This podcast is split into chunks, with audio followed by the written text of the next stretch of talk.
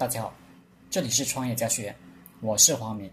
今天和大家聊的话题是修炼自己的情商最重要，主要谈四点：一、和人打交道主要是靠情商，情商的重要性无需多言，因为我们做的每一件事都离不开和其他人协同，所以这种和其他人协同的社会能力是高于个人能力的。人类最根本、最重要的成功学就是“协同”两个字。没有这个，人类不可能战胜自然；没有这个，任何人也不可能成功。实际上，你看，任何失败者，要说他们的能力多么不济，也不尽然。事实很可能是，成功者之所以成功，是关键时刻人家拉了他一把；失败者之所以失败，是。关键时刻，人家踹了他一脚。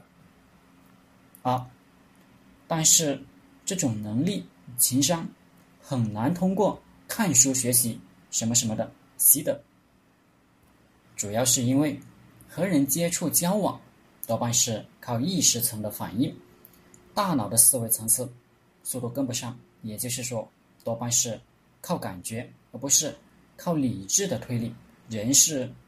瞬息万变的，在应对人的时候，你来不及思考。比如，你设计好了一段对话，打算去说服一个员工，希望他的工作态度能认真一点，想的挺好的。但真的去执行的时候，他很可能不给你机会说话，也可能几句话就转移了话题。很快，你的大脑就变成了一片空白，全靠意识和本能反应和他对话，结果。完全没有达到你的预期，一切意识层的东西要提高，都只能通过大量的反复的锻炼。次要原因是很多事你亲身经历和了解明白是两码事。你吃一顿饭和别人吃一顿饭有本质区别，有实质性的不同，后者是怎么也看不饱的。情商需要意识层的作用，就要实实在在的增加你的。大脑神经，要不我们说有些人少根弦呢？神经生长主要是通过刺激，所以你真的去和人接触，无论是喜怒哀乐，对大脑的刺激和只是听别人的故事接受接受到的刺激，这是差了很多级的。具体说，比如你真的遭遇到了背叛，和去把《笑傲江湖》看一百遍。前者能让你多很多根弦，后者永远只是硬盘里的一个太层面的。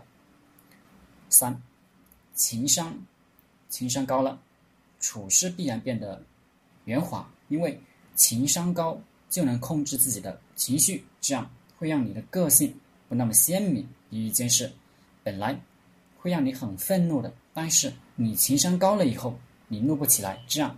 可能你处理任何更重任何事更理性，结果更好。但是从长远和整体来看，你要是当时发怒了，你能出名，会有很多人记得你，性情中人，会得到很多认同，未必是坏事。你要是冷静处理了，会留给大家一个懦弱或者心机太深的印象，未必是好事。当然。情商高到一定程度，即便不生气也可以让自己生气，跟刘备动不动就能哭一样。但假的就是假的，明眼人看到的只是虚伪。四，一个人要成功，你不需要太多人支持你，因为关键人物只有那么几个，关键时刻也只有那么几个。就李世民杀兄弟，逼老爹退位这事，你要是搞个投票。